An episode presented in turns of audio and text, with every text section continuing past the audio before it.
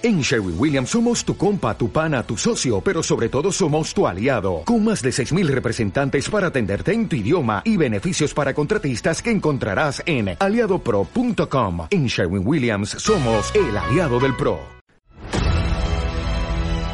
Con el tiempo, sabréis lo que es perder. Sentir desesperadamente que tenéis razón y fracasar igualmente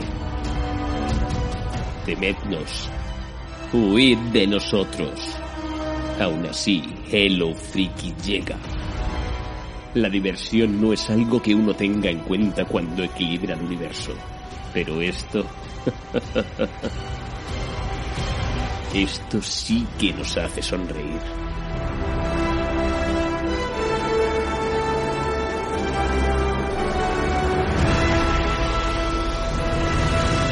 Hello Freaky Podcast.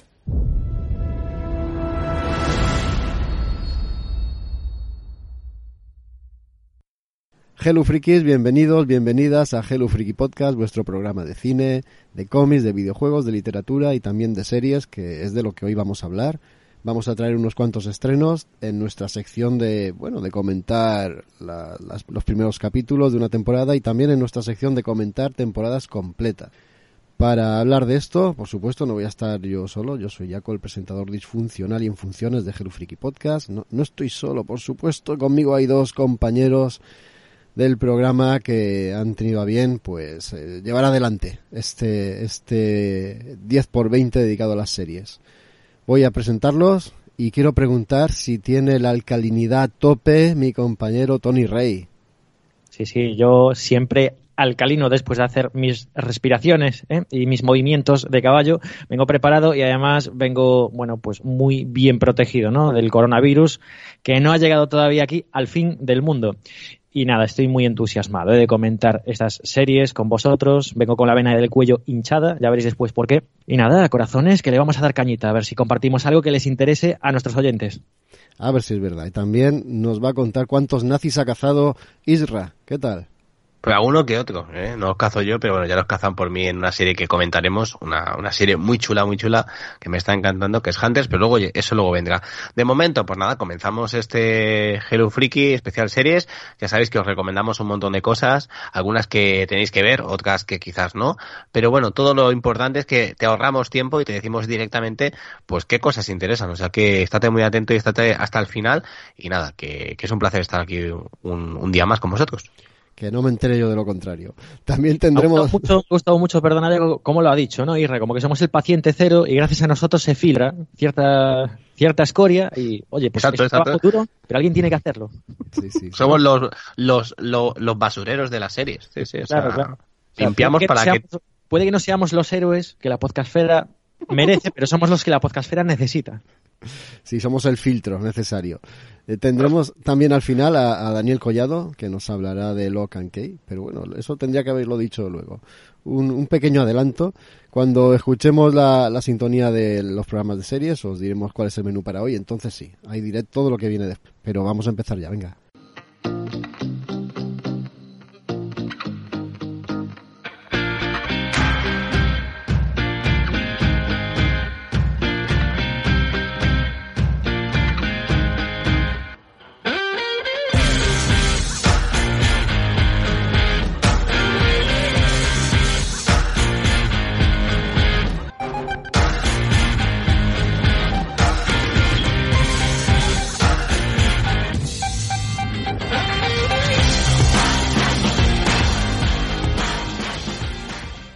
El 10 por 20 dedicado a las series que se va a componer de lo siguiente.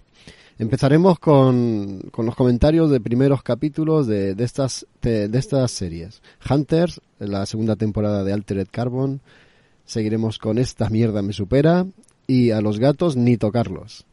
Después seguiremos con los comentarios o las reseñas de temporadas completas de las siguientes series. The Goop Lab, Sex Education, la segunda temporada, la segunda temporada también de El Pueblo, también la segunda temporada de Final Space y terminaremos con esa reseña que he adelantado yo antes, la que Dani nos va a, traer de Lock and Key. Yo siempre digo Lock and Key, pero bueno, es Look and Key. es, es, esto es por tenerlo, o por haberlo leído en cómic previamente, antes de que saliera la serie. Vamos a empezar, venga, y empezamos con esos primeros capítulos. Yo aquí, Isra, te voy a ayudar un poquito porque he visto el primero.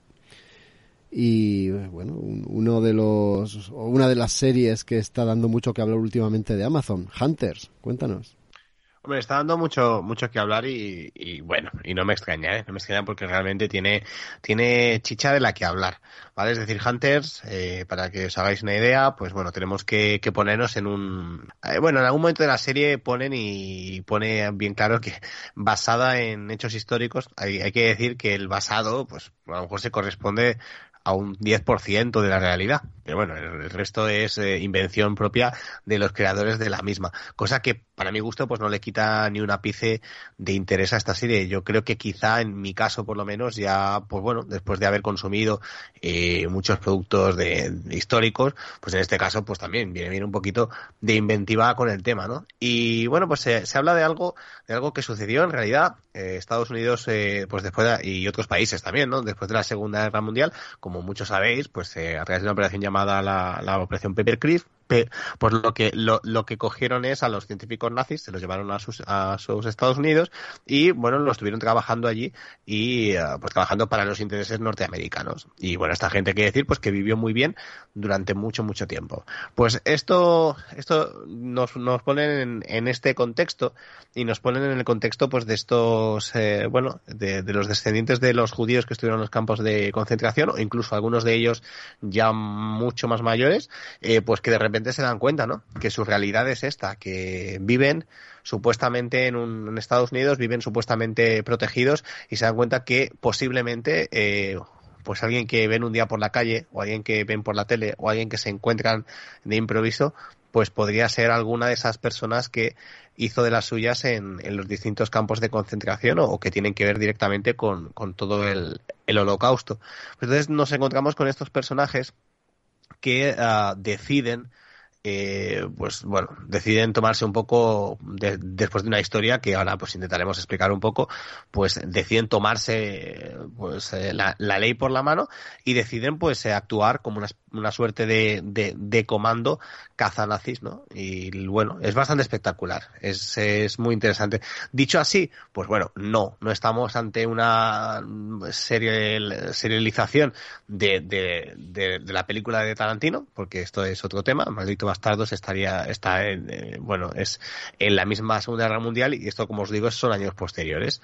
A mí la verdad que está que esta, que esta serie, eh, con, el, con el gran Al Pacino, a mí me, me está gustando mucho, me parece muy, muy, muy divertida y, a quien le pese, pues es así. Es una serie que es un producto eh, de entretenimiento básicamente, tiene bueno, pues tiene la, cosa interesante pues de, de, que, de que viene avalada o viene pues promovida, ¿no? Por, por Jordan Peele, que es alguien que últimamente eh, como mínimo este señor pues no está dejando indiferente a nadie en ninguna de las producciones o películas o direcciones que pues que ha tenido. Y, y en este caso pues eh, ha optado eh, por bueno por apadrinar o por pagar digámoslo por producir esta cinta o esta serie que es alucinante es alucinante. A mí me, gusta muchísimo.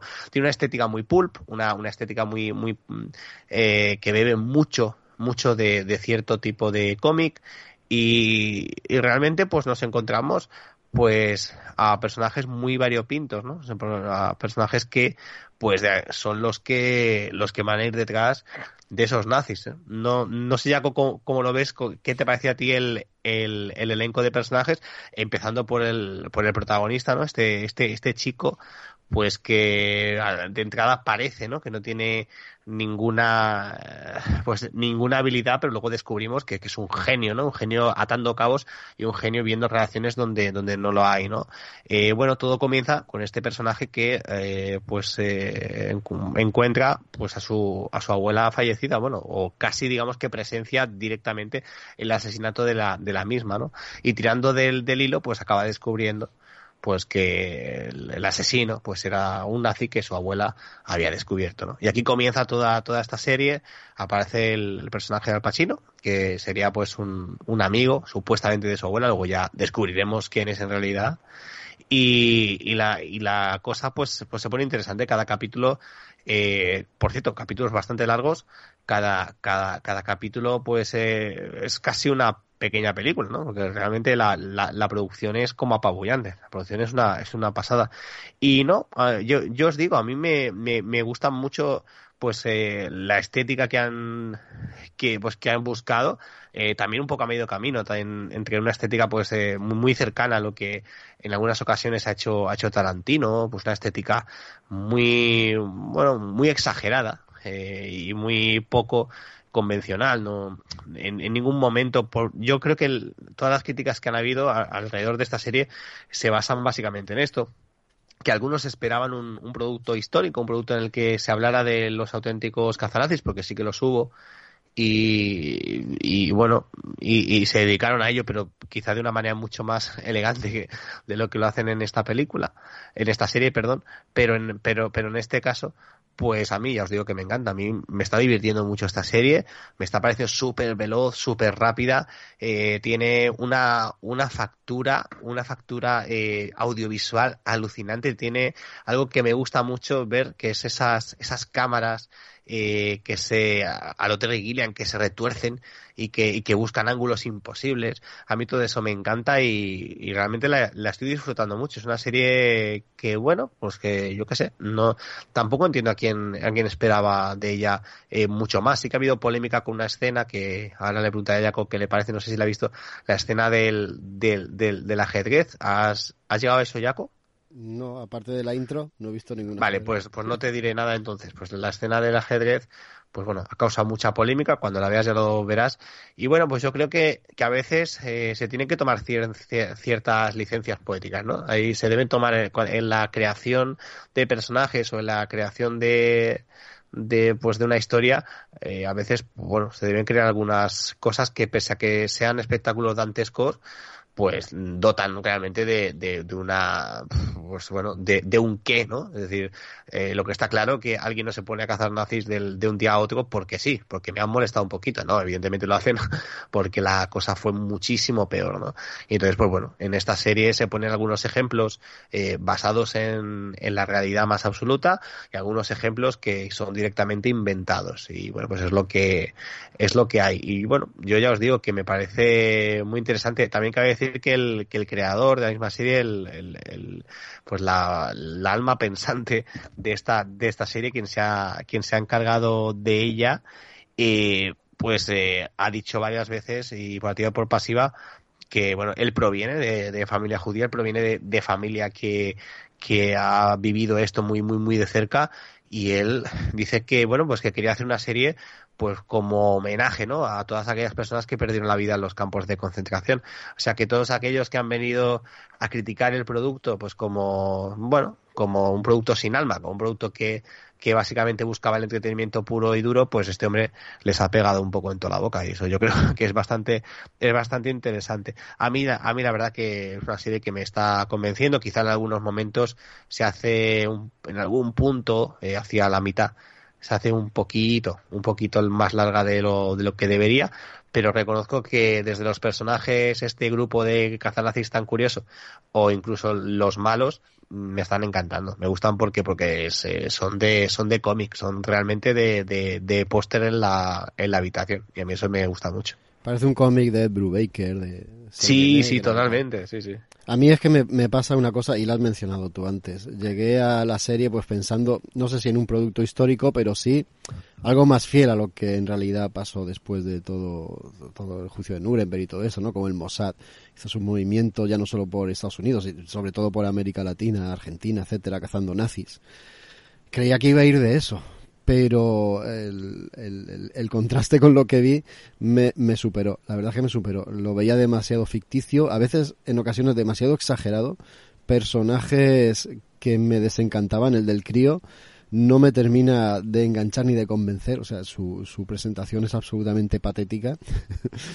Y me echó para atrás ese concepto que se enfrentaba a la imagen que yo tenía o, o las expectativas que yo tenía sin duda culpa mía. El, producto es de una manera no, y, yo pensaba que quizá eh, yo que había visto Jaco igual que tú los trailers iniciales eh, realmente yo creo que los trailers y, toda la mercadotecnia anterior te llevaba a pensar esto, ¿eh? porque yo lo pensaba igual, yo pensaba que, y lo empecé a ver por eso, porque también son temas que me interesan, me, me gustan, y pensé que íbamos a ver, pues no sé, por decirlo así, un, un Múnich eh, serializado, ¿no? Es decir, que, que, ¿de qué me van a hablar, no? O, una, claro, pero no, te encuentras lo que dices, ¿no? Te encuentras al final que pues que es una serie muy muy muy extravagante. Es decir si en lugar de nazis pues te hubieran puesto otra cosa pues también te hubiera encajado no pero bueno no sé. Yo tampoco yo no quiero ver que, que hace algo se hace algo muy complicado que es coger un tema especialmente sensible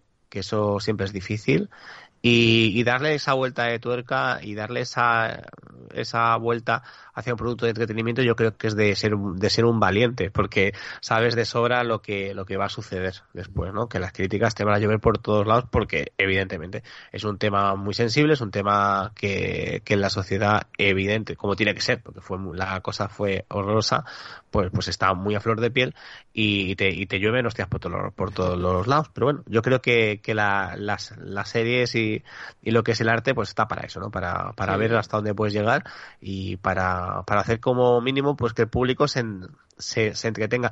Y luego hay algo, algo que me llama mucho la atención, que es algo que, que bueno, he podido hablar con, gente más joven que yo que, que, la, que la ha visto.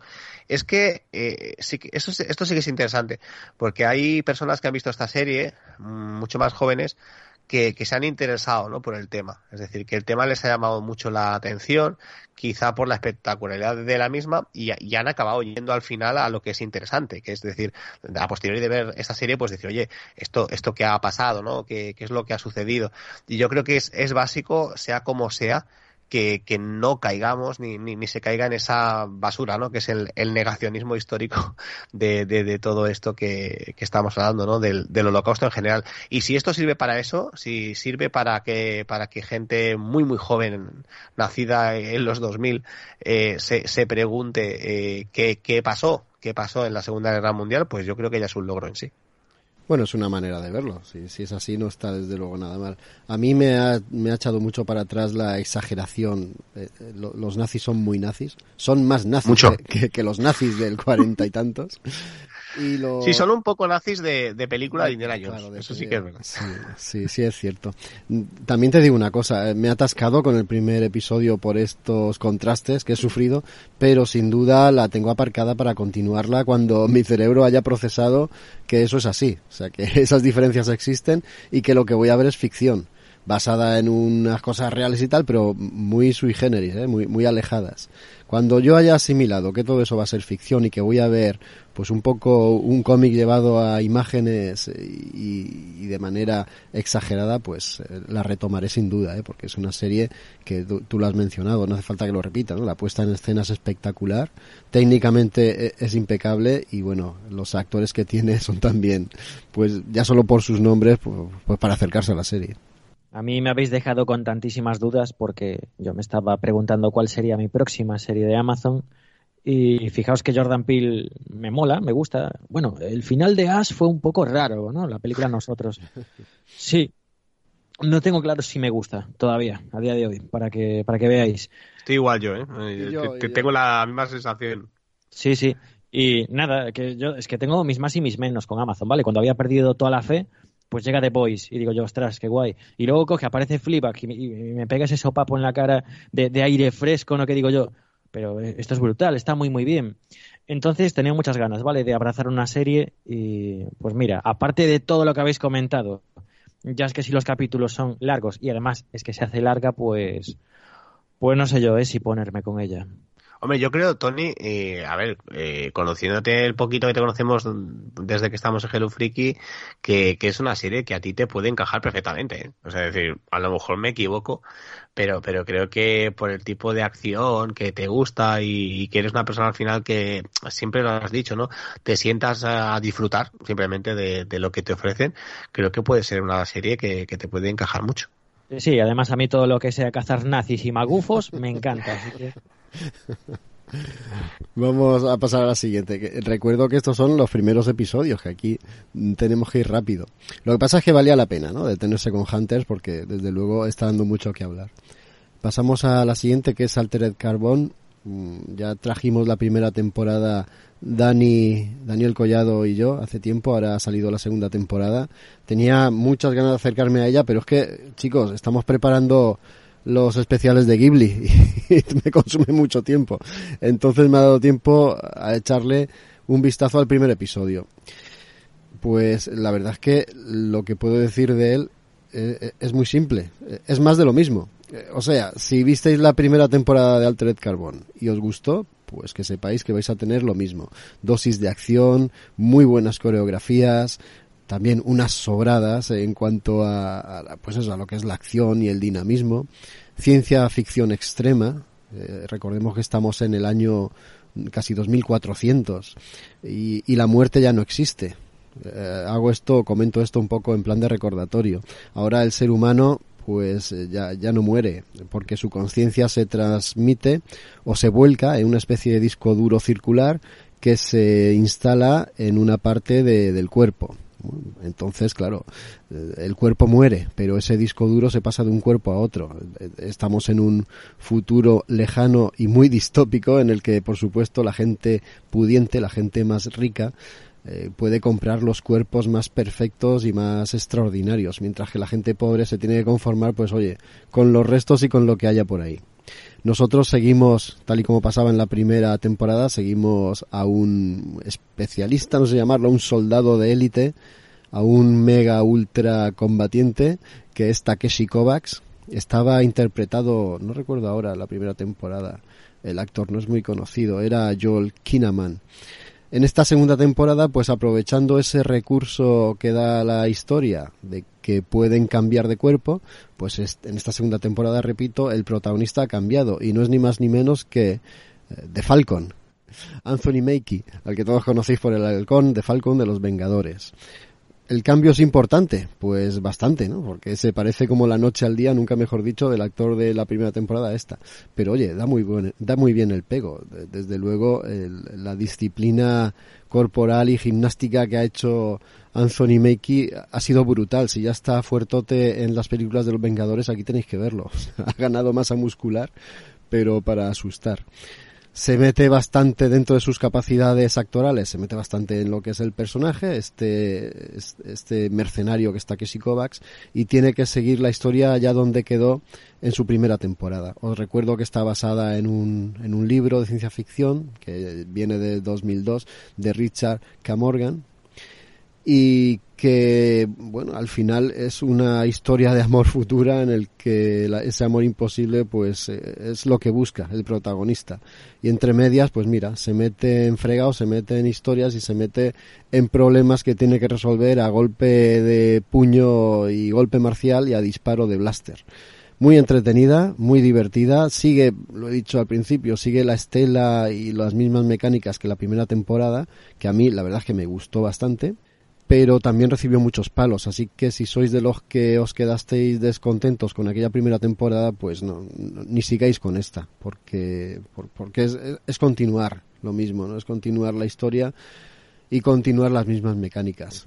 Pero vamos, la puesta en escena otra vez aquí como en la serie de antes, ¿no? La puesta en escena, los efectos especiales, está todo a un nivel muy alto. Es una serie de televisión y aquí hay mucha pasta invertida se nota que también el, producto lo cuidan. Y a lo mejor, simplemente por eso, a los amantes de la ciencia ficción les puede atraer eh, suficiente esta, esta segunda temporada también, pues para continuarla. Y ya está, yo ya he terminado. Si queréis preguntar algo y si no, pasamos a la siguiente. Pasamos al siguiente. No soy muy de, ciencia ficción. Si estuviera aquí Dani estaría... No, sí que soy de ciencia ficción, pero es que claro, no me, no me atreví a ver la primera temporada porque no, no había escuchado mucho. Eh, eh, Jacob, eh, un pequeño resumen de qué va esto de Altered Carbon, porque no, no me he acercado ni, ni, a, la primera todavía. Sí, vamos a ver, más o menos lo, lo que he dicho antes. Estamos en un futuro lejano, eh, distópico, en el que hay, bueno, la humanidad se ha expandido a innumerables planetas, incluso a galaxias. Estamos en un planeta concreto en el que hay situaciones políticas concretas que obligan al mandamás, bueno, el mandamás de turno, no, a un tío poderoso de ese planeta a rescatar a un soldado de élite, que es este tal Takeshi Kovacs. Como la muerte ya no existe, eh, el, cuando tu cuerpo muere, pues nada, tus datos, en una especie de disco duro, lo transfieren a otro cuerpo. A este Takeshi Kovacs lo, resucitan, por llamarlo así, en un cuerpo, vamos, perfecto, para verlo. Y ese tipo rico que ha, ha hecho que Takeshi resucite ahí, pues lo utiliza como su mercenario particular para para desentrañar un misterio y para resolver pues un problema que le asola. No, no te diré mucho más. Eso es de lo que va la primera temporada. Entremezclan ahí también la historia de amor, que Takeshi tendrá que pelear por encontrar a su pareja perdida. Y bueno, hay, hay unas cuantas cosas más, ¿no? Líos familiares y, y historias. Todo eso aderezado con una acción brutal y con unas escenas de combate, de, coreografía que te dejan con la boca abierta. Y además con, con unos efectos especiales muy, muy buenos y, y, mucho más que dignos para lo que es una serie de televisión. Sí, sí. Eh, yo, bueno, antes no te comenté nada. Verdaderamente tienes toda la razón. Lo has, lo has sintetizado muy bien. Además, creo que es una opción muy buena para, para los amantes de la ciencia ficción. Yo soy uno de ellos. Ah. Eh, de hecho, me leí los libros de, de Richard Morgan y, y, bueno, me vi la primera temporada. Y efectivamente tienes toda la razón en que es un producto súper cuidado, pero no sabría decir el por qué. No me acabo de, de atrapar. No sé qué, qué pasa ahí. Esa, no sé si falta magnetismo, si falta ritmo, pero estaba viendo una cosa que me parece una chulada, muy bien contada, además, y sin embargo, mm, faltaba algo. Yo no sé si es que mi amor por Alita Ángel de Combate me ha hecho tocar el cielo del cyberpunk con esa obra, pero es que no, no, quería comentar nada porque simplemente, pues es una serie que la he visto y he dicho, psa, hmm. y me fastidia. Me fastidia porque no he conectado. Sí, sí, sí, sí, no, yo te entiendo perfectamente, ¿no? Hay, hay momentos en los que no te enteras muy bien de qué, qué, es lo que te está contando. Está bien contada, pero hay momentos en los que quizá alargan escenas o se encallan con hilos argumentales o con caminos argumentales que no, no llevan a ningún sitio. Y eso quizá hace que no conectes del todo con el producto. Quizás sea ese el problema, no lo sé. Pero ojo. Eh, es muy posible, eh, porque yo venía de, leer, de leerme el libro y sí que hay algunos arcos que cambian, pero es que después se inventan otros que a mí me dieron la sensación de no ir a ningún lado y una vez no pasa nada y dos tampoco. Pero si tienes varios en cada capítulo al final por fatiga, mm, te acabas cansando. Sí, pero ojo que en la segunda temporada pasa lo mismo, ¿eh? Simplemente viendo oh. el primer capítulo me he dado cuenta de que pasaba lo mismo, no sé. Hay un, un, par de escenas en las que te quedas pensando, bueno, esto no lleva a ningún lado. ¿Por qué la continuáis? ¿Por qué la seguís? ¿no? Me has presentado un par de personajes nuevos que, vale, molan, están bien, pero esto no es lo que me estás contando en la serie. La serie va por otro lado. Termina el episodio y efectivamente te van a llevar por otro sitio. O sea, has estado, ¿qué dura el episodio? 50, 40 y tantos minutos. Pues has estado dando vueltas en círculo para llevarte a una, a una cuestión o a una solución que tardas en contarla tres minutos. Exacto, que, que, es otro de los problemas que yo tuve con Westworld, que es una serie súper guay construida, pero en la primera temporada estaba viendo el capítulo 8 y me decía a mí mismo, pero esto, esto no me lo contaron en el 6. Y llegas al final de la serie y es como que, mm, pero ¿por qué habéis sido tan reiterativos? No, un poco esa sensación de, de fatiga al final. Sí, menos mal que no está Maite, si no se te tiraba. Ya sé que se enfadaría y se pelearía conmigo, pero bueno, es, es mi opinión. Aprovecha que no está. Venga, va, va, a seguir Isra contándonos pues sus primeras impresiones de esta mierda me supera. Pues mira, eh, es curioso porque empecé a verla, empecé a verla esta, esta serie, el primer episodio hace, hace unos días y, bueno, ya sabéis, ¿no? Ya sabéis esas, esos mensajes, ¿no? Que te envía Netflix para que sigas viendo sus series, para que no lo, para que no lo dejes. Y molaba porque en mi correo, en mi correo personal, me apareció una frase muy simpática. ya puedes, eh, Israel, ya puedes seguir viendo esta mierda. Y porque, claro, se, se cortaba justo ahí el correo. Y, me hizo gracia y dije, mira, pues voy a coger y a seguir viendo esta mierda, ¿no? Y la verdad que, que esta serie me está, me, me está gustando mucho, ¿eh? Me está gustando mucho por, por varias razones. Creo que estamos dando un giro últimamente a las series, un giro muy interesante, en que parece que ya no se prima como hasta hace poco esos capítulos escalargos, ¿no? Que parece que, que estamos tirando muy, muy, muy poco a poco otra vez hacia, pues, una, bueno, una progresión a, los capitulitos cortos y, creo que, esto es necesario, ¿no? Y en esta mierda me supera, pues tenemos una serie eh, que está que está basada en un en un cómic, en un cómic que eh, en un cómic de Charles Forman que está que está publicado eh, aquí aquí en España eh, lo, lo, podéis encontrar fácilmente. Y es muy es muy interesante es muy interesante esta esta serie. Va de bueno nos narra la vida de, de una de una chica que pues que vive en un, en un pueblecito pequeño y que pues se tiene que enfrentar a, a, lo, a, lo, a la anodina que es su vida en este pueblo a la vez que, que a una tragedia familiar no la tragedia familiar es que hace muy poco muy poco pues su padre ha suicidado en, en, su propia casa. Y bueno, pues tienen que tienen que tiene que lidiar con eso, además en una de las de las peores épocas de, de su vida que es la que es la adolescencia. Hay algo que decían de esta serie, leí un titular y no puedo estar más, más de acuerdo. Dicen que esta serie es una, es un híbrido entre una película de John Hughes, eh, por si no, no, lo conocéis, que es el, el, director del Club de los Cinco o, Todo en un Día, o esas películas tan, tan chulas de los 80, o La chica de rosa, pues, eh, y una mezcla entre, entre John Hughes y Carrie, y yo creo que no podría, no, quien ha hecho es, quien ha dicho eso no, no puede estar más acertado, porque la, la cosa es que esta chica de la que estamos hablando, que, que está interpretada está interpretada por, uh, por, por la actriz eh, que todos, yo ahora mismo no recuerdo el nombre, pero por la, por la actriz que, eh, que, que, salía en It, que hacía de, de, la, de la niña de, de, las nuevas películas de It, esta, esta chica pelirroja que, que pudimos ver y que a todos nos impactó muchísimo en algunas escenas de, de la nueva saga del payaso, pues eh, ella es la protagonista y lo hace alucinante, ¿no? ella interpreta pues a eso, a una chica que vive en un pueblo este pueblo es, bastante pequeño, ella eh, se define a sí misma como rara.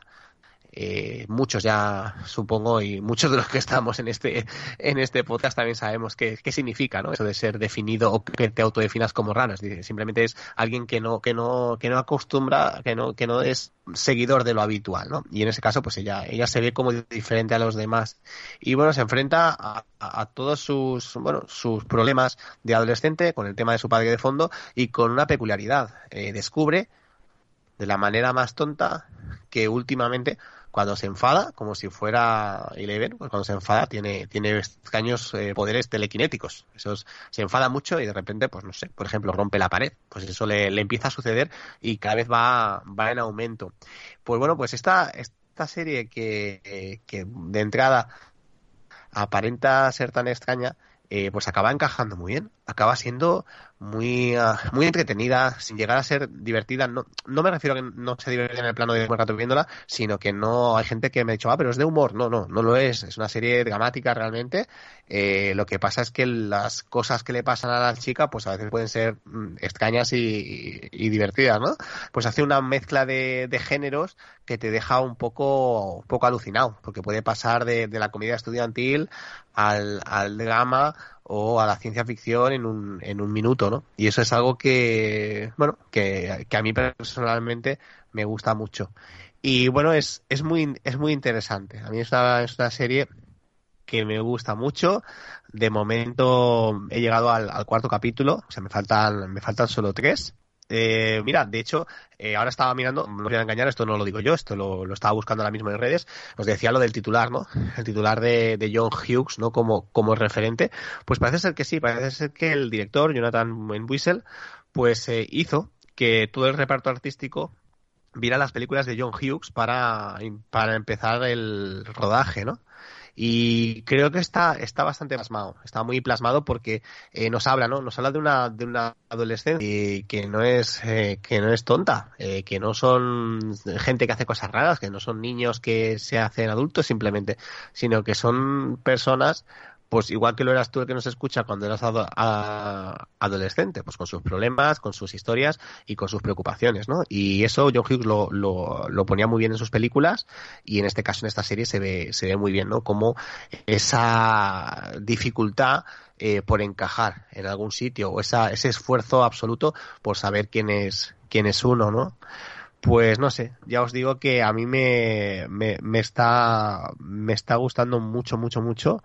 Y luego, bueno, a, nivel musical, por ejemplo, también me gusta la, la selección musical eh, de temas ochenteros. que Estamos hablando de, de una serie que, que, está ambientada en la, en la actualidad. Lo que pasa es que juegan a ese, a ese juego actual, que, que, esto es una cosa que se lleva mucho, que es, bueno, estamos ambientados en la actualidad, pero vamos a aparentar que esto es como, como, bueno, que es un poquito más antiguo de lo habitual, ¿no? Es decir, aprovechamos que viven en un pueblo aislados, pues para que parezca que en algunos momentos podemos estar en los 80, pero no, estamos en el 2020 en, en este caso. Y la música, pues hay temazos, temazos de los 80, temazos de los, de los 90, y pues otra parte que, me atañe y que me encanta personalmente es que pues el, esta, esta serie está emparentada con otro serión impresionante que creo que aquí hemos visto algunos que es The End of the Fucking Wall que es otra pedazo de serie increíble de, de, de Netflix. Pues está emparentada porque primero por el, estilo un poco por esa, esa visión de la adolescencia tan, tan, tan alucinante. Y luego porque pone música en, en, en, algunos momentos, ¿no? Que es eh, Graham Coxon, por si conocéis, es el guitarrista de Blur. Y bueno, ya le puso música a The End Fucking Wall y en este caso a esta mierda me supera pues, eh, pues también, también le ha puesto música. Ya os digo, eh, es, es una, es una auténtica pasada. A mí me está, me está gustando mucho. Hay quien ya la ha visto entera y me ha dicho que voy a flipar en el, en el último capítulo, eh, a ver de, de qué manera. Ya nos han dado algunos adelantos a, a modo de, de, mira qué es lo que ha pasado.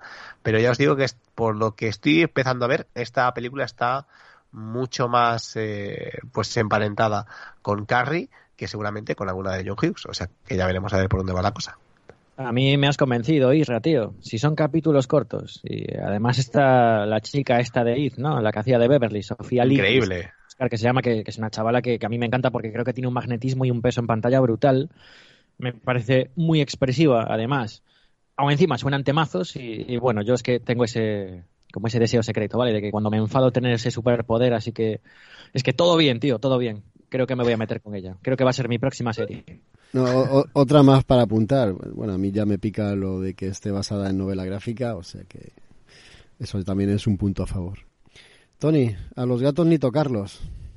Ahí, qué, qué pasada. Pues nada, yo es que vengo de, de, ver los 20 primeros minutos de esta serie, que es una miniserie con capítulos largos de 60 minutos, que además están contados en forma documental esto, bueno, es un true crime, ¿vale? Está basado en hechos reales, por lo menos hasta donde yo sé. Y, es que me gustó tanto que dije yo, la voy a comentar, ¿vale? La voy a comentar aunque tenga muy poquita información. Solo os voy a decir lo que yo he visto en pantalla y a ver si os pica el gusanillo, porque es que estoy deseando continuar. Resulta que aquí eh, la historia la empieza a contar una mujer que nos dice que vive en Las Vegas, pero claro, para todo el mundo Las Vegas es como un fiestón, para ella no, ¿vale? Para ella es su casa y su trabajo. Ella es analista de datos en un casino muy importante y resulta que trabaja muy duro. Entonces, cuando llega a casa, su hobby es conectarse a Internet y ser quien ella quiere ser. Eh, se, se mueve mucho por redes sociales, publica bastante y sobre todo adora los vídeos de gatitos. Entonces, un buen día le llega un vídeo de un chaval que coge a dos gatitos y bueno, esto es, es, bastante duro. Es el nombre de la serie, ¿vale? A los gatos ni tocarlos o como dicen en inglés, don't fuck with cats. Resulta que mete a los gatitos en una bolsa de vacío, conecta una aspiradora de succión y bueno, ya os imagináis lo que pasa ahí. Claro, ya se echa las manos en la cabeza y ¿qué es lo que hace? Le entra tal rabia y tan impotencia que abre un grupo de Facebook para estudiar el vídeo a fondo y por los detalles que se ven que son detalles anecdóticos en la habitación, empezar una investigación que les haga dar con ese tío. Entonces la cosa va a más, a más, a más.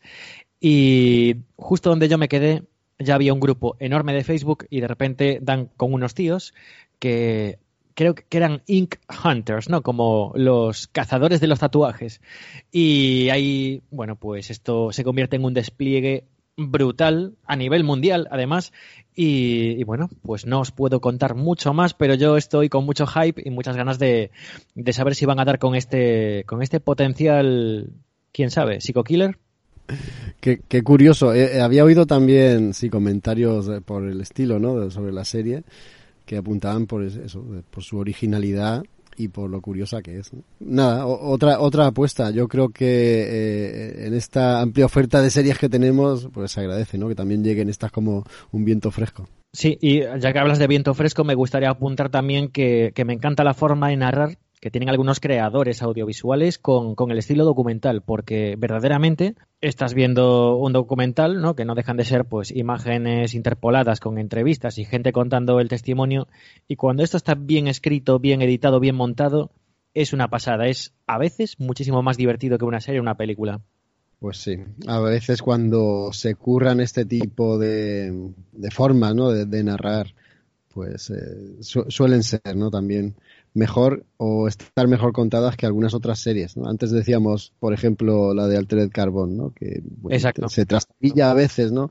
Pues aquí mm, con una buena edición y un buen concepto de este tipo de, series, pues consiguen darle incluso más dinamismo que aquellas series. Muy bien. Sí, sí. Eh, es que esto es así. ¿eh? Yo que soy muy fan de, que las cosas estén contadas con un buen pulso narrativo, ¿no? A veces digo, bueno, pues esto tiene formato documental y, inconscientemente estoy igual eh, preocupándome, ¿no? Porque, bueno, yo que soy un niño de los 80, cuando escucho documental aún me acuerdo de los documentales de la 2, que estarían muy bien. un peñazo.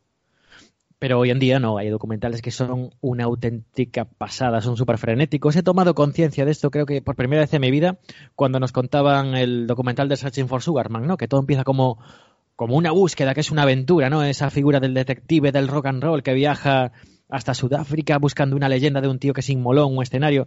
Claro, te lo cuentan como, como un cuento, ahí súper exótico además, ¿no?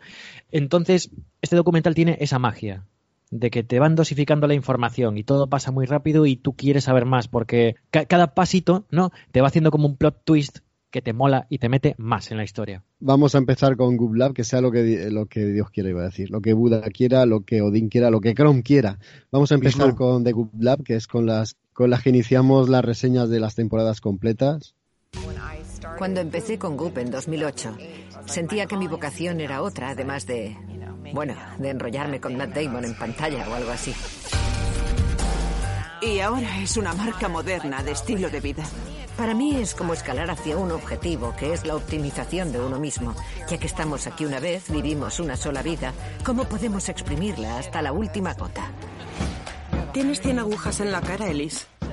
Un día más en la oficina. The Goop Lab nos da la oportunidad como empresa de poder salir en pequeños grupos y profundizar mucho más en aquellos temas por los que nuestros lectores sienten curiosidad. Esta va a ser mi primera experiencia con setas. Tenéis que liberar vuestro ego. ¿Qué ocurre en tus talleres? Todo el mundo se corre. ¿Qué coño le haces a la gente? ¿Podemos explorar? ¿Esto es real? ¿Nos sentimos mejor? Y de paso lidiar con algunos temas que son duros, incómodos o vergonzosos. ¿No te parece precioso? Relájate. Ha sido la releche. ¿Estáis preparados para salir al campo y armar la buena? Sí. Pero tú aguantas, ¿no? Yo antes de comenzar tengo que deciros que no hace falta que escuchéis esta reseña porque os podéis ir al podcast que tiene Tony, el Teatro del Fin del Mundo, que han hecho, bueno, acaban de subir, cuando escuchéis esto hará nada, unos poquitos días, han hecho un, programa dedicado por entero a esta serie de la que, de la que vamos a hablar, de Goop Lab, que desde luego es para escucharlo de rodillas y para escucharlo en bucle. Felicidades, Tony. Y eres tú el que, el que empieza aquí a hablar de esta serie. Venga, yo, yo, yo, te haré palmas y te apoyaré en todo lo que digas. Bueno, muchísimas gracias, Jaco. Efectivamente, hemos subido un teatro del fin del mundo sobre estas magufadas, ¿no? Que, que, ha sacado Gwyneth Paltrow en la plataforma Netflix y a mí me parece demencial. Entonces, yo, a ver, voy a mesurarme un poco más aquí en Hello Freaky, que sois gente de paz, pero os aseguro que grabé con la vena del cuello hinchada porque me parece un escándalo, ¿vale? Y me parece demencial todo lo que se dice ahí. Bueno, todo no, pero un 80% de lo que se dice sí. Y tampoco quiero ser como muy pesado con esta serie, pero vamos a decir que son seis capítulos en los que Gwyneth con su equipo de Goop, que es una, es una empresa que surgió en 2008 de estilo de vida, que yo cuando oigo eso ya saltan las alarmas de vendehumos, porque a ver qué nos, qué nos van a vender. Y resulta que Gwyneth Aquí lo que nos ofrece es solución prácticamente a cualquier cosa que te preocupe, cualquier dimensión del ser humano. Él siempre, él, eh, eh, bueno, él, Goop Lab, ¿vale? Ese, ese sistema que han montado, ese equipo, siempre tiene solución para todo. ¿Y cómo? Pues contratando a, a magufillos que a gurús, ¿no? A, a coach, a, no sé ya ni cómo llamarlos, que, que saben de todo, saben mucho más que, que toda la comunidad científica. Y bueno, pues aún encima eh, lo hacen, yo creo que, aunque muy bien vestidos, eh, con una imagen muy pulcra y todo eso, con cierta soberbia también, ¿eh? Porque Gwyneth, vaya cachondeo que tiene con todo, y una, un buen grupo nutrido de palmeras que le aplauden todas las bromas que hace, o todas las salvajadas que dice, da igual. Ella ya empieza la serie diciendo, bueno, mi vocación me di cuenta que iba más allá de besarme con Matt Damon y hacen todas, ¡ah, qué chiste más buena! Así que empezó, empezó esto y, nada, aquí lo que sospechamos, eh, mi compañera Natalia de Tesla, que fue la que me acompañó en el teatro, y yo, es que han, han metido un disclaimer a posteriori porque se han dado cuenta de que es una salvajada. El disclaimer dice que esta serie eh, tiene el objetivo de entretener e informar no dar consejos médicos. Pero es que después el resto del discurso de toda la serie es no parar de dar consejos médicos. Entretener sí, porque lo hemos pasado muy bien, pero informar va a ser que no, que el 80% están desinformando. Y no hay más que, que, analizar el discurso que llevan, porque por ejemplo en el capítulo 1, eh, pues mira, están tratando con gente que tiene problemas serios, con gente que se ha intentado suicidar. ¿Y qué hacen? Se los llevan a Jamaica a darles infusiones de, de hongos, eh, de setas, de alucinógenos y empiezan a flipar. Ahí todos. Y esto lo llaman MAPS, Multidisciplinary Association of Psychedelic Studies. Claro, nombres muy evocadores, pero... A ver, no sé, no hay ningún tipo de evidencia que nos haga pensar que eso funciona y que alguien que tenga una depresión muy grave pues se vaya a curar. Pero ellos te lo afirman.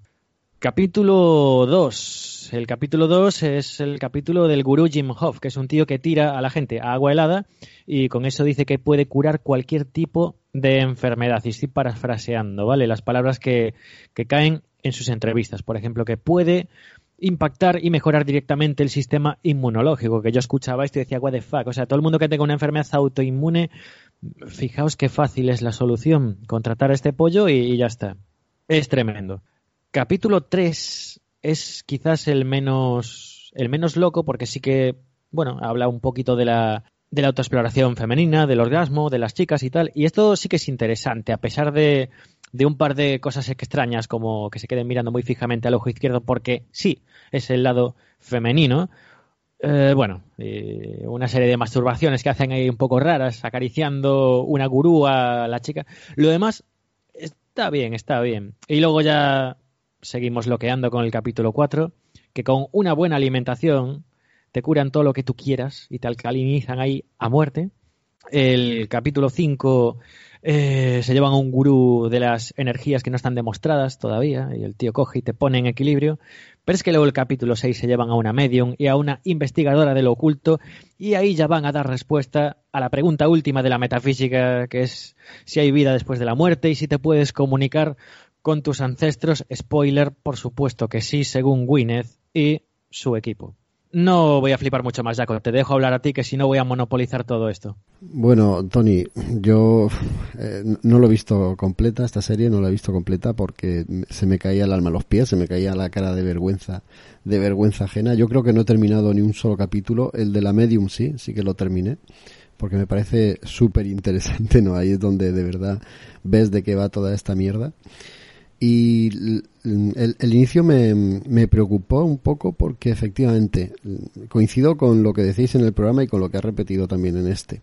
Ese mensajito que ha metido Netflix, que seguro que es a posteriori, después de todos los palos que le han llovido, diciendo que esta serie solo pretende entretener e informar. O sea, lo de informar está de más, porque si, si me estás diciendo que quieres informar, es que quieres informar de algo es que, y también quieres formar. O sea, la palabra informar viene ya implícita la, la palabra formar, y eso ya es peligroso. ¿no? La la, el primer capítulo ya te deja descolocado, ¿no? Porque te ves ahí una panda de colgados. Que están, o sea, te están asegurando que curan enfermedades y que curan ciertos trastornos simplemente pues con la, consumiendo sustancias psicotrópicas.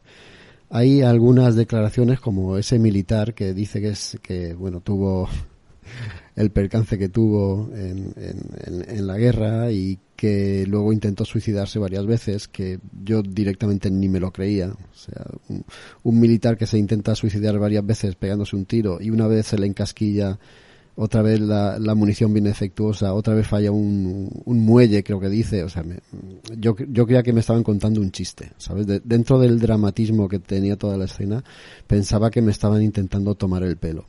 Luego también el plástico en el que viene envuelta todas las escenas, o sea, la, la gente de ahí es de plástico, o sea, eh, Winnie Paltrow eh, es la diva y los demás eran pues como sus peones, un poco sus lacayos y los que le bailaban el agua. Es todo muy superficial, es todo muy, muy prefabricado, pero tiene ese peligro de que convenzan o, o, despierten la curiosidad en gente que esté necesitada de ciertas ayudas que estos prometen ofrecerles. Y me parece, no sé si una serie peligrosa, pero sí perjudicial. ¿Vale? El, último capítulo es el paradigma, o sea, el sexto es el paradigma de todo. Cuando aparece allí esa medium y empiezan a, contarte una serie de, milongas y de teorías eh, absolutamente mm, es que no sé ni, ni, cómo calificarlas, ¿no? porque no tienen calificación, totalmente ficticias, con un halo de, de sinceridad y, de, y un pozo de, de seriedad ¿no? Eh, eh, en todo lo que afirman y luego intentando convencerte también con una serie de escenas que, que, son difíciles de tragar, no son difíciles de creer. Contar todo esto en plan ambiguo, para la gente que no lo ha visto, quizás sea un poco complicado y, y, a lo mejor podemos detenernos en algunas cuestiones concretas. Tony, no sé tú cómo lo ves. Eh, por ejemplo, el, episodio ese que tanto te gusta a ti, en el que es terapia a través del frío. Vale, vale, vale. Pues nada, ahí resulta. Es que, bueno, primero has comentado el último capítulo, que claro, que efectivamente es el más loco, pero aquí lo que están haciendo es jugar quizás con, bueno, con, con las creencias o las esperanzas de los que ya hemos perdido, ¿no?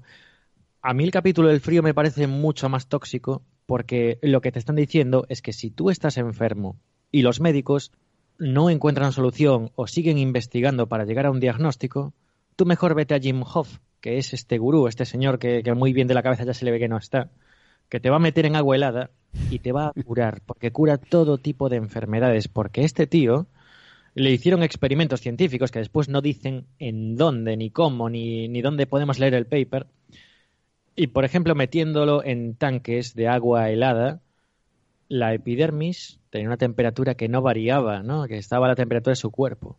Así que, que le inyectaban Estericha coli y el tío no le pasaba nada, no, no se extendía la infección, que su sistema inmunitario era fortísimo, que nunca le pasaba nada y que podía controlar con su conciencia su sistema nervioso autónomo.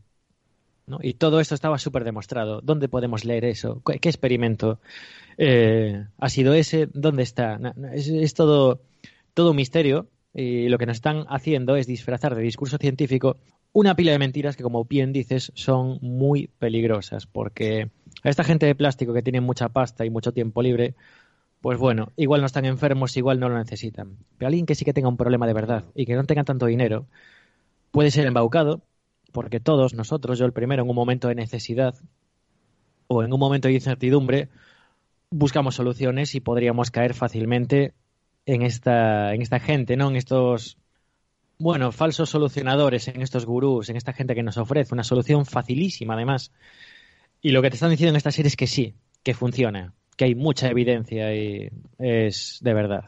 Es perverso. A mí no me gustó nada. Aparte que te están contando una cosa muy maquillada, muy cosmética, pero luego no dejan de ser una panda de gente que adula a Gwyneth Paltrow, que sí que es muy guapa, que habla muy bien y que, tiene una presencia muy agradable en pantalla, pero en el fondo es una diva insoportable que se quiere rodear de gente que le ríe las gracias por un lado y que le diga que sí a todas las ideas locas por el otro. Y esto es, es lo que estuve viendo durante seis capítulos. Totalmente de acuerdo. A mí Gwyneth Paltrow me, caía súper bien, ¿eh? No sé por qué. ¿Sí? sí, me parece una Pepper increíble en toda la saga de Vengadores y bueno, pues tiene así películas que, que están bien, que son agradables de ver, pero lo que he visto aquí a mí no me gusta ni un pelo. y yo ya no sé si ella se cree sus movidas y está pasadísima de frenada o, no sé, o es una genia perversa del mal. Es que no lo sé, ya, ya, tengo dudas y todo. Sí, yo me imagino que embaucado por su, por su carisma, es una mujer muy guapa y tiene una presencia imponente. A mí me caía súper bien, pero es que después de ver esta serie no la soporto, porque es doblemente torticera. O sea, primero por, por las absurdeces y estupideces que dice, por cómo le gusta ser la diva entre todos esos soldados de plástico que tiene a su alrededor, pero luego lo, lo mal, malicioso que es lo que está haciendo. O sea, eh, está vendiendo humo y está vendiendo a través de esta empresa, eh, el Goop Lab este, eh, de Goop se llama la empresa, está vendiendo artículos de absoluto lujo alguien como ella que no lo necesita, porque esta mujer será multimillonaria y no lo necesita para nada y está utilizando pues todas estas mentiras y todo este envoltorio mm, bonito para esconder y guardar algo muy perverso como ese, esa ambición desmedida y ese ego que yo creo que es inabarcable el que tiene. Claro, eh, y a mí lo que más me preocupa, si me permites, es que además ella ahora mismo está contando con posiblemente uno de los altavoces más potentes que tenemos, que es la plataforma Netflix. Mm. Lo que esta tía está haciendo a través de Netflix es decirle a la gente, y voy a parafrasear una cosa que he apuntado de la conversación que mantiene en este capítulo del frío con Jim Hoff. Ella eh, están como con este discurso de, bueno, y a ti te inyectaban enfermedades, te inyectaban bacterias, y a ti no se te extendía la, infección, ¿verdad? Y tú enseñaste a los demás a hacerlo, le pregunta Gwyneth, ¿vale? Al gurú. Y el gurú le responde, en cuatro días lograron lo que, lo que la medicina había declarado imposible.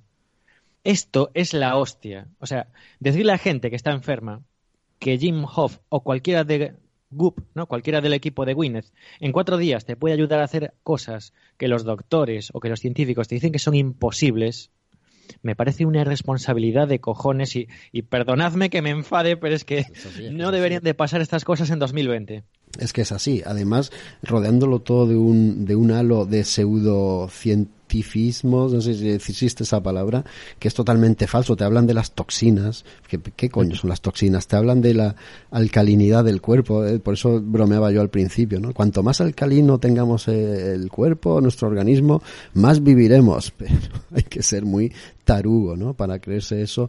Más hoy en día, ¿no? Que tienes a, tu alcance, pues, una plataforma como es Internet y puedes investigar un poquito, ¿no? También es verdad que depende dónde vayas a investigar. Si das con esta panda de taraos también, estás perdido. Pero vamos, como paradigma de la serie, el último episodio. Ahí es donde le, le ves las costuras por todos los lados, cuando te intentan vender esa conexión con el mundo de los espíritus, toda esa sarta de sandeces que te cuentan y sobre todo cuando te intentan vender que todos tenemos la posibilidad de comunicarnos con ese otro lado, con el, con el lado de los muertos que no nos han abandonado. Ahí es cuando se le, se le ve el cartón y ahí es cuando, bueno, espero que la gente, que sea cuando le ve el cartón y cuando le ve, pues, eh, de, qué va, ¿no? Esta serie, esta empresa que existe. Os invito a que os metáis en su página web y os llevéis las manos a la cabeza con los precios de cosas tan absurdas como gomas del pelo que valen 40 euros es tremendo, es tremendo y, y, después, bueno, pues si tenéis curiosidad y os llama la atención todo este mundillo, ¿no? Del Magical UFO, del, oye, que aquí todo vale, te das cuenta de que de fondo está pisando muy fuerte el discurso de que si tú lo intentas con suficiente fuerza y sobre todo si te juntas con la gente guapa, atractiva y exitosa de Goop, que es gente que, que sufre mucho en el fondo, según ellos, si lo deseas lo suficiente, lo puedes conseguir. Y me parece un discurso de lo más tóxico y peligroso, aparte de, falso, que es totalmente falso. si eres un desgraciado en tu vida es porque quieres, es porque eres así de inútil, ¿no? Sí, sí, sí, me parece, me parece la leche esto, de verdad que sí. Em, yo es que no, sé de verdad ni, ni, cómo reaccionar ante gente así, pero me parece síntoma también de, tiempos que vivimos, en los que hemos avanzado un montón científicamente, pero es como que se echa de menos un poco el romanticismo del pensamiento mágico, ¿no? Lo esotérico, lo, lo no sé, esas terapias que había hace miles de años, porque claro, porque si es milenario tiene que ser bueno. Pues chico, no. Actualmente vivimos 20 años más que en el pasado gracias a la ciencia moderna. Pero bueno, Está de fondo todo este, todo este halo pseudocientífico y místico y, y es síntoma de que hay un montón de gente en la sociedad actual que sí que apuesta por estas cosas. Sí, sí, no, la, la, medicina tradicional china es milenaria, es buenísima. Por eso ahora tenía lo del coronavirus y construían un hospital convencional a toda hostia. ¿verdad? Sí, sí, y no un macrocentro de acupuntura, ¿verdad?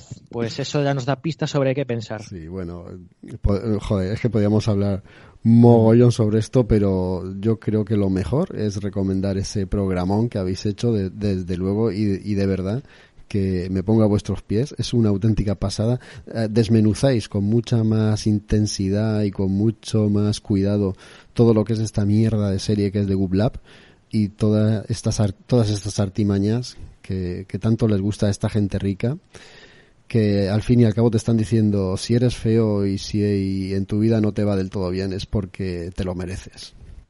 Sí, sí. Estoy bueno, alucinando, pues... ¿eh? Con lo que estoy contando, ¿eh? O sea, sí, mira que... Tienes que darle una oportunidad porque merece muchísimo la pena. Mira tío, que, no la, que, que, no la había visto, pero la voy a ver solo para, para cargarme en ella. O sea, eh, el tema, el tema es muy fuerte porque, de hecho, hace, hace un mes y medio dimos una noticia en, en la radio, ¿no? Que tenía en, en, el otro programa que hago, que, que, te, que, tiene relación con lo que estáis hablando, ¿no? Eh, Gwyneth sacó, sacó unas velas con, con olor a, a su, a su vagina. O sea, y, y las, y las, y las sacó en esta, en esta empresa, ¿no? De la, de la que estáis hablando. Y eran velas que valían un pastizal, ¿vale?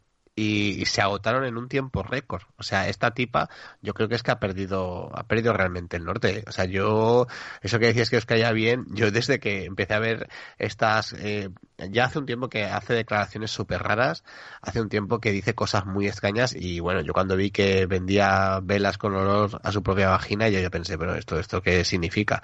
Y bueno, pues ahora me lo estáis explicando vosotros. O sea que si queréis buscar esa, esa noticia saltó a la prensa más o menos sí, sí, hace un mes Tony, y medio así y, y fue brutal. Fue Tony, brutal Tony, Tony la comenta en su programa. Yo, yo os, iba pro, os, iba a proponer aquí Friki pues velas con olor a sobaco de Isra o entre piernas. Sí, oye, pues os, os, cuidado que os puede molar, ¿eh? Que eso a, bueno, a más de una... Yo las prefiero porque son velas que, que no huelen a ego. Entonces, pues sí, mejor.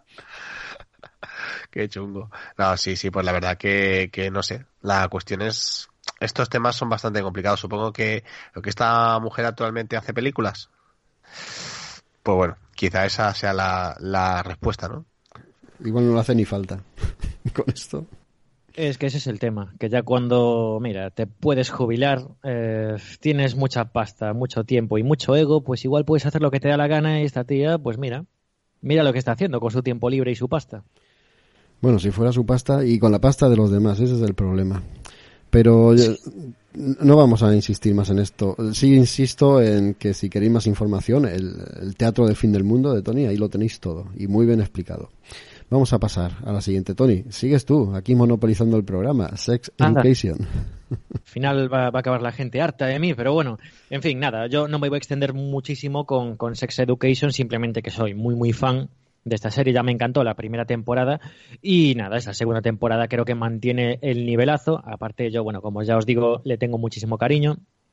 Eh, los personajes siguen siendo los auténticos personajes de la primera, se va a añadir alguno más y la profundidad que, que ganan es, es, auténtica, es, es increíble, se les coge, no sé, un, un aprecio brutal, tienen mucha evolución y después yo creo que más allá de, de, pararme mucho con los personajes que siguen siendo tan adorables, ¿no? Como pues eran Otis, eh, Ola, mmm, la madre de Otis, el, el, fontanero y toda esta gente y los compañeros del instituto, especialmente Eric, que quizás era el que más sufría. Aparte de esto, yo diría que, que a mí me parece muy recomendable para cualquiera que conviva con, con adolescentes, con, con, preadolescentes, bueno, y para cualquiera que, que se quiera divertir con corazón pero con mucha con mucho troleo, con, con, mucho, no sé, vacile, pero también con espíritu transgresor, porque esta serie no deja de ser ese grito de, de vamos a romper el tabú de la sexualidad en gente jovencita también, porque se están formando, pero oye, que tienen estas pulsiones y luego vamos a tocar fibras muy, muy sensibles e incluso temas graves que pueden marcar a una persona para siempre, pero eso, como os digo, con mucho humor, con mucha sátira y sobre todo con naturalidad, que es una cosa que a veces, bueno, pues nos falta especialmente en edades sensibles. Um, lo dicho, eh, dadle una oportunidad si no os habéis metido con esta serie y los que hayáis visto la primera y os quede la segunda en recámara, oye, que estáis tardando. Pues yo no he visto ni la primera ni la segunda. Me tendré que poner, aunque no sé si será mi tarjeta. ¿Tú me la recomiendas a mí conociendo mis gustos? Sí, sí, sí. Aparte, bueno, Jaco, vamos a ver. Tú has visto Expediente X, ¿no? Claro. Bueno, pues falta algo en tu vida ahora mismo. Vale, vale, tomo, tomo nota. Y bueno, Irra que ya trabaja en un cole, pues imagínate tú. Esos chavales cuando promocionen van a ser un poquito los trasuntos de cosas que vemos y que, son adorables, pero es que sí que les pasan a los chavales y que nunca se comentan. Que es eso, es el carácter de la serie. Es un carácter transgresor, pero yo creo que muy positivo. Es, de hecho, todo lo contrario a lo que está haciendo Gwyneth Paltrow, porque aquí lo que nos aportan es información rigurosa y creo que además es una información que puede ayudar un montón. Muy bien. Yo, yo lo que más escuché de esta, de esta segunda temporada de Sex Education era la campaña publicitaria que hicieron en Madrid que tuvieron que retirar, por cierto. Ah, sí, no, tuve noticia de eso. ¿Qué pasó? Bueno, la, la publicidad que, que, pusieron por Madrid, que tuvieron que retirar, pues fue también bastante escandalosa. Es lo que me sonaba a mí, ¿no? Que pusieron un cartel de estos grandísimos ahí en eh, el sitio más transitado y ponía, querrás tragártela toda. Mm, claro, yo, me la tragué toda, la serie. Y desde luego que sí. Me pasó lo contrario que me pasaba con... con... Carbon. Sí, sí, como es la serie basada en el libro de Richard K. Morgan. ostras. Altered Carbon. ¿Perdón? Altered Carbon. Eso, carbono alterado, Altered Carbon, pues eso. Igual que no me enganchó Altered Carbon, me tragué entera la segunda temporada de Sex Education. Ahí está, y yo me tragué entera la segunda temporada del Pueblo. ¿Empiezo ya con ella? Oh, larguísimos capítulos, ¿no? No, ¿qué va? Te lo quería comentar, Tony. Si hablamos de la primera temporada y una de las cosas negativas que le achacamos eran que, o era que los capítulos tenían una duración excesiva para moldarse al formato televisivo, pues eso, de, de Telecinco o Antena 3, Telecinco en este caso, duraban los episodios una hora veinte minutos, una cosa así. Pues ahora no, ahora duran, no llega a la hora, o sea, una duración estándar de los episodios de serie de toda la vida. Buena noticia, ¿no?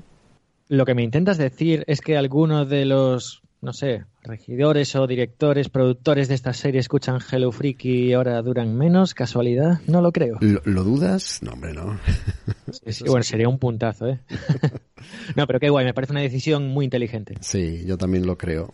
Alberto Caballero, que es el creador, y los guionistas Nando Abad y Julián Sastre, pues ya dijeron que la segunda temporada estaba, yo creo que rodada incluso, eh, el, año pasado, porque esta, esta serie se, se concibió pues para sacarla en Telecinco, en Mediaset, pero Amazon dijo, oye, aquí estoy yo, aquí pongo yo los billetes y se estrena en Amazon siempre con un año de antelación a su emisión en, en abierto, ¿no? En una cadena convencional.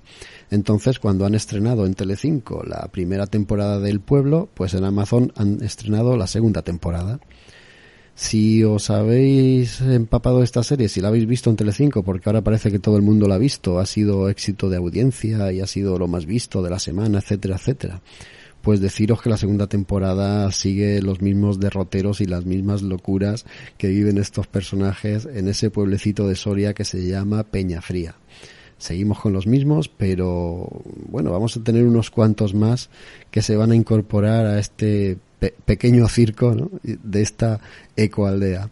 Recordemos que es un grupo de gente de ciudad que bueno, no se conoce ninguno entre ellos, pero por diferentes avatares en sus vidas deciden hacer un retiro, irse a esa España despoblada que está también tan de moda hablar de ella.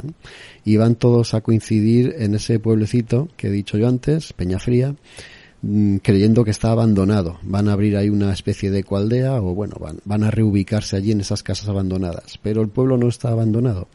Está habitado por cuatro, cuatro personas mayores que son también para darles de comer aparte.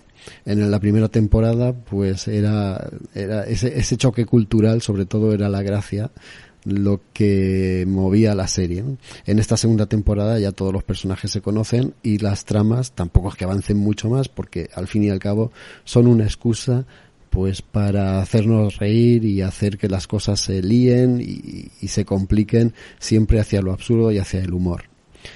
Cosas destacables de la segunda temporada, bueno, pues como el personaje de Carlos Areces, que es Juanjo, un constructor venido a menos por la crisis, que incluso está buscado por la ley, y que aquí en Peñafría pues intenta hacer su agosto. Como no lo consigue, porque la gente de pueblo no es tan paleta ni tan tonta como él piensa, sino muchos más listos que él, pues como no consigue edificar ni hacer nada de ese tipo, pues en esta segunda temporada abre un campamento para niños gordos, el Fatty Camp.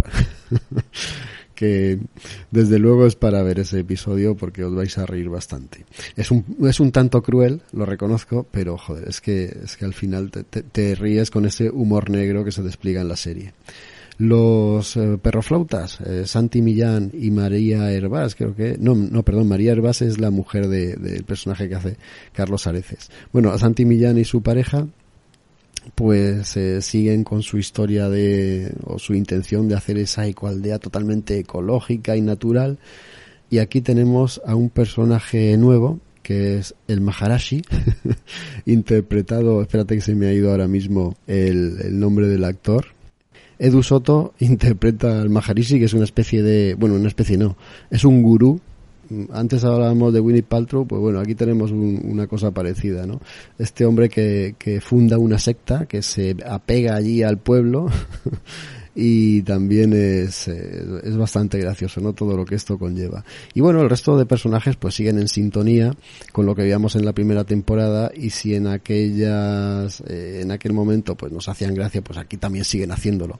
¿Dónde está quizá lo que más cansa de la serie? Bueno, pues en esa relación a tres que hay entre unos cuantos personajes una relación amorosa que no lleva a ningún sitio, que no termina de cuajar y que no termina tampoco de tener sentido, ¿no? que, al final es un hilo argumental que los, los guionistas tiran de él pues, pues para tener pues otro hilo ¿no? por el que seguir o otro, otro espacio por el que moverse pues eh, utilizando el recurso tan manido de lo que es eh, una relación amorosa a tres. Entonces, pues eh, quizá eso desentona con el resto de la serie, donde predomina el humor, también lo absurdo y también, pues, ese contraste de, culturas, ¿no? De la gente que viene de la ciudad y la gente que, que, está toda la vida en el pueblo, que yo creo que, que en esta segunda temporada sigue siendo también lo mejor, la, la, autenticidad que destilan los actorazos, porque no son actores, son actorazos los que hacen los papeles de la gente autóctona de Peñafría, son actores de primer nivel y, es que te los crees, ¿no? Con esos dejes que tienen, con esas caídas, con esas frases hechas de pueblo, que yo ya lo dije cuando hablé de la primera temporada, yo, yo he reconocido, ¿no? De alguna gente del pueblo de aquellas zonas y desde luego es para admirar. Una serie que, que voy a echar de menos porque ya me, la he empapado enseguida, si no recuerdo mal, son solo ocho episodios la segunda temporada y no sé si tendrá tercera, no he leído nada por ahí, pero la manera en que acaba mm, no me hace tener esperanzas de que haya una tercera temporada. Vamos a ver, si esto tira para adelante y tiene éxito de audiencia, está claro, va a tener dos, tres y las que haga falta. Pero no sé si repetirán los personajes. Ahí lo dejo. Yo la recomiendo. Si visteis la primera y os gustó un poquito, pues seguid con la segunda porque, oye, para pasar un buen ratito está mucho más que bien. Y ahora que duran menos de lo que duraba antes eh, en esa primera temporada que se hacían interminables, pues ahora sí, ahora sí que es motivo suficiente, pues oye, mientras estás un rato comiendo o lo que sea, pues divirtiéndote también con estas locuras que, que suceden en este pueblo. Sí, está guay la serie. ¿eh? Yo me quedé por el camino de la primera temporada precisamente por lo que comentabas, de que eran capítulos excesivamente largos, ¿no? Con mucho metraje. Pero la idea es buenísima. A mí me parece, de hecho, una excusa perfecta para hacer costumbrismo del bueno aquí en España, porque tenemos tanta mezcla de culturas y tal que yo creo que da muchísimo juego. solo se me ocurre meterle al chaval ahí de los pilotes y ya sería increíble esto sería un bombazo. Y bueno, pues nada, eh, me, has dado ganas, ¿eh? El problema es que me falta tiempo ya en esta vida, porque hay tanto que ver y tan, tan poco tiempo, pero bueno, pero mm, es que se, pueden hacer cosas tan guays con esta premisa y claro, comentas que ya no crees que tenga continuidad, ¿no? El tema. Mm, claro, es que no puedo decir nada del final de la serie, pero difícilmente van a poder seguir con algunos personajes. Mm. Bueno, poder retomarlo siempre lo pueden hacer, ¿no? Con, con nuevas historias y tal pero, pero ya digo, mm, tendría que cambiar mucho la cosa. Bueno, has dejado muy claro que es una serie que se puede ver mm, mientras comes y tal, y no le prestas mucha atención, así que creo que ya nos das pistas, ¿no? Sobre qué pensar. es sobre todo divertida para pasar un buen ratito y bueno, para, para, reírte de todo, incluso de uno mismo, porque al final, lo decíamos también cuando hablamos de la primera temporada, al final lo que están haciendo los guionistas es retratarnos un poco a todos, ¿no? Porque entre los personajes eh, urbanitas que van al pueblo hay un abanico tan amplio, tan amplio que, que, al final aparecemos todos ahí, ¿no? Si no somos uno, somos otro. Venga, seguimos. Eh, Final Space, la segunda temporada, Tony. Final Space, que yo recomendé la primera con muchísimo entusiasmo. Además hay una historia detrás interesantísima, ¿no? No, sé, no, creo que nadie se acuerde de mí explicando esto, pero bueno, resulta que, a mí me, me, parece como muy evocador, ¿no? Que Olan Rogers, que es el, el creador, pues eso, subiese como sus ideas a YouTube y al final la cosa fuese a más, lo empezasen a apoyar hasta llegar al punto de ser fichado por varias cadenas, eh, compañías que se pelean por su idea y bueno, pues tuvo una temporada muy buena que a mí me hizo vibrar muchísimo. Esta es una space opera de animación con capitulitos muy muy cortos, divertidísimos y, con mucho mimo, además a la cultura pop, a las películas de acción, a los, como dicen ellos, temazos, ¿no? A, la música mezclada con imagen.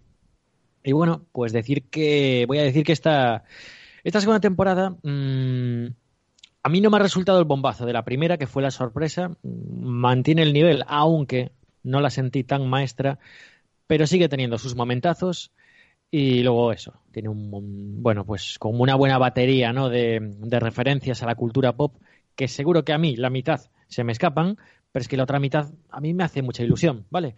Y los chistes siguen siendo auténticos, auténticos, especialmente los robots cuando se vacilan unos a otros. Está muy guay. Y bueno, ¿qué, qué queréis que os diga? Acción, emoción, aventuras, humor, tenéis de todo, de todo aquí. Y, y bueno, eh, es como que esta segunda temporada ah, quizás ha querido ser un poco más ambiciosa en vez de los. Tiro de memoria, ¿eh? de los 10 capítulos iniciales, creo que eran. Ahora tenemos 13.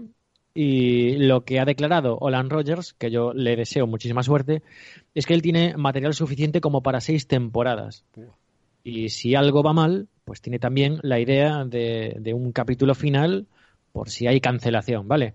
Yo desde luego quiero saber qué va a pasar con estos personajes tan carismáticos. Con, bueno, primero el protagonista, ¿no? que se llama Gary, y es un tío que es un desastre, cosa que me hace identificarme con él al momento, pero bueno, que el tío es divertido, eso ya yo no lo soy, pero él sí.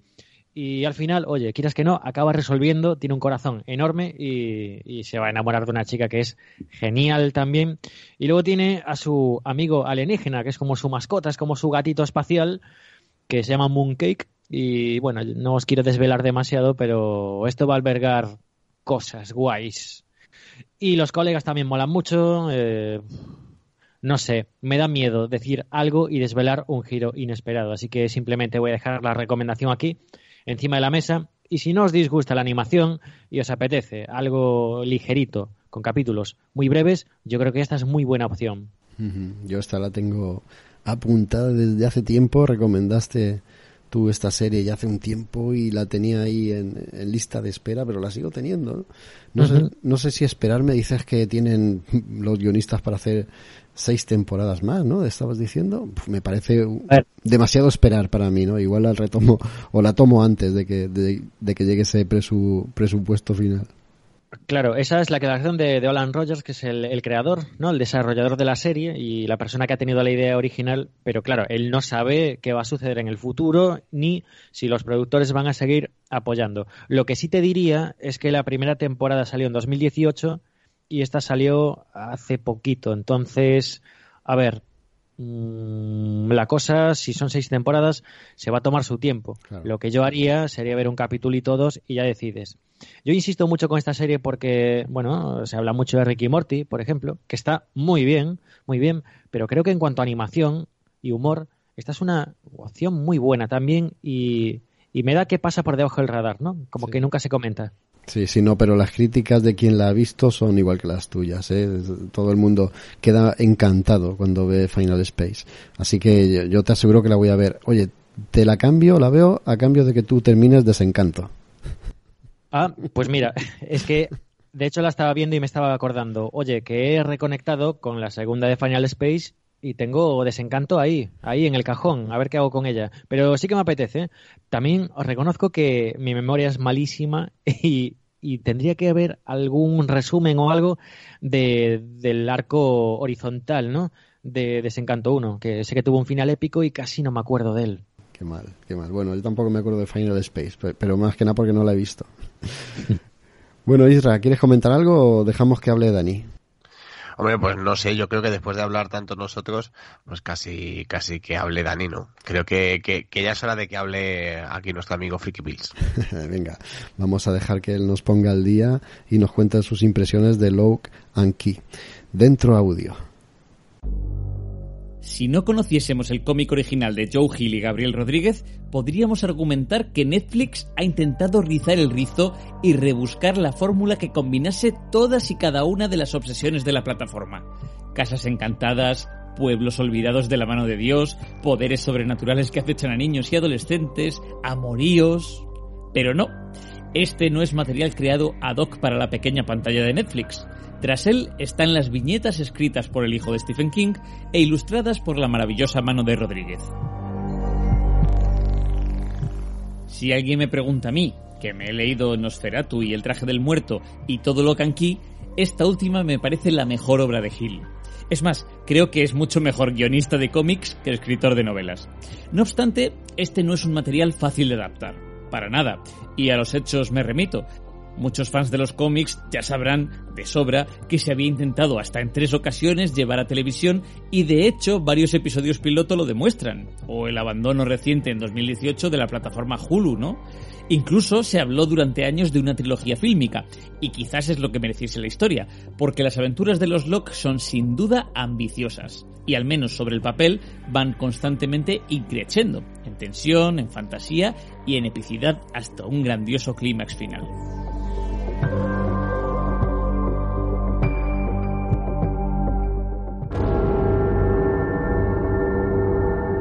Dicho esto, ¿es la adaptación de Netflix mala? Pues para nada. Es un poco ni fu ni fa. Está equilibrada. Los elementos de la historia están ahí, y los personajes. Todo de modo muy reconocible. Tras la muerte de Rendell Locke a manos de un alumno, su mujer e hijos abandonan su hogar y se instalan en Key House, la vieja mansión gótica de los Locke en Massachusetts, junto al hermano de Rendell. Allí, Nina, la madre, Tyler y Kinsey, los hermanos adolescentes, y Body, el pequeño de la familia, empiezan a verse envueltos en una serie de extraños acontecimientos relacionados con la historia familiar de los Locke, la magia y una serie de llaves que les otorgan extraordinarias habilidades.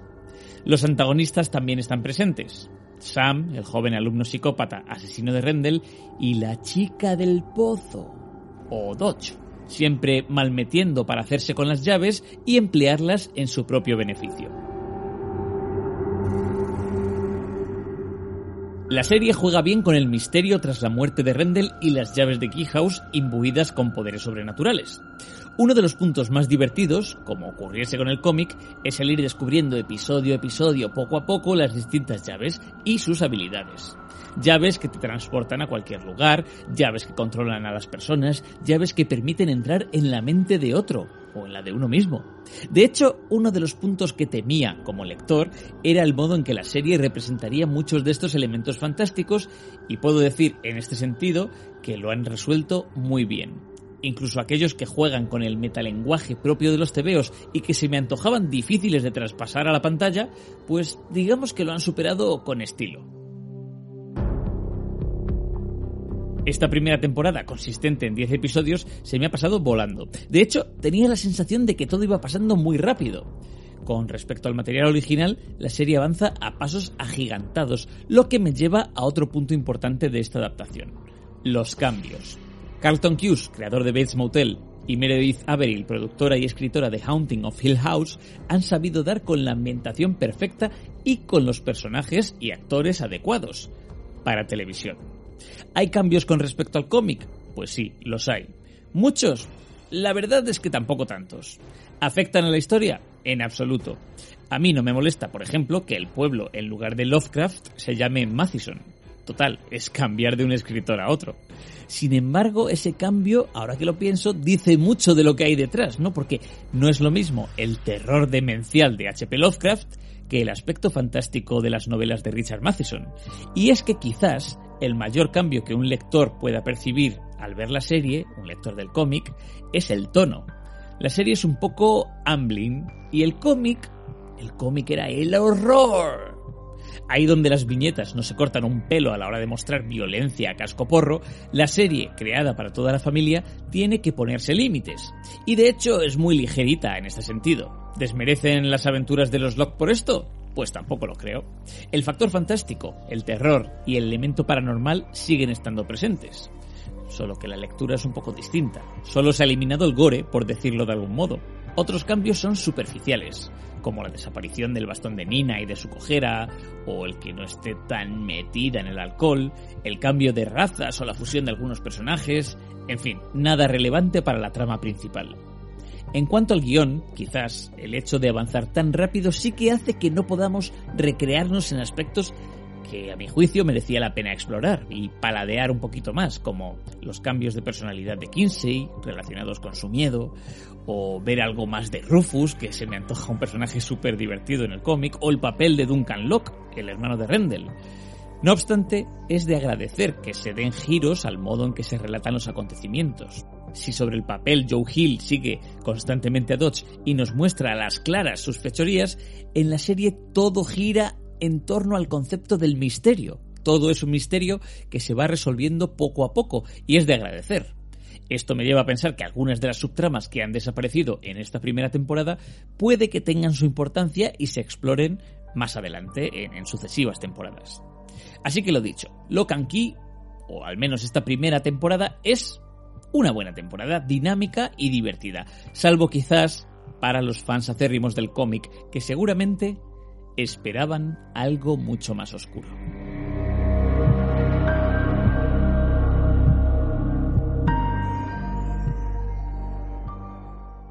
Mira que me gusta a mí lo del dentro audio. Pues yo, Locan Key, vi el primer episodio, soy fan, pues como creo que todos los que hemos leído el cómic, soy fan del cómic, de esa obra maravillosa de Joe Hill, y el primer episodio ya me demostró y me dejó bien claro que la serie iba por otro lado y ese lado a mí no me interesa nada. Tenía sus licencias, que nosotros siempre decimos que no somos enemigos de las licencias y de las libertades que se toman en los medios audiovisuales con respecto a lo que está escrito o dibujado, pero yo creo que hay límites ¿eh? y cuando se cambia tanto a algo, una obra, pues, pues yo por ejemplo me bajo y en este caso lo hice. No creo que la siga viendo y nos quedamos con esta, con esta reseña de Dani. Ya hemos llegado al final, amigos. Mm. Hemos hablado de todo un poco. ¿Quieres decir algo, Tony? Nada, que me ha gustado mucho el trío aquí que nos hemos montado en directo y bueno, pues echo de menos a, Dani, ¿no? Para incorporarlo aquí en esta en esta orgía podcastera. Sí, sí, ha estado, ha estado muy bien. Agotadora, pero ha estado muy bien. Eh, vamos a mm, darle las gracias a los oyentes que hayan llegado hasta aquí y también, por supuesto, a Tony y a, Isra, que han hecho pues el esfuerzo pertinente para hablarnos de todas estas series y os encomendamos para la semana que viene porque vamos a hacer el segundo especial dedicado al estudio Ghibli. Ya ha estrenado Netflix o, o ha emitido Netflix su segunda tanda de películas, las siete yo creo que mejores películas del estudio, aunque siempre lo digo, eso es muy subjetivo. El segundo especial de los estudios Ghibli lo tendréis aquí la semana que viene. Hasta entonces, adiós. Hasta luego. Que vaya bien.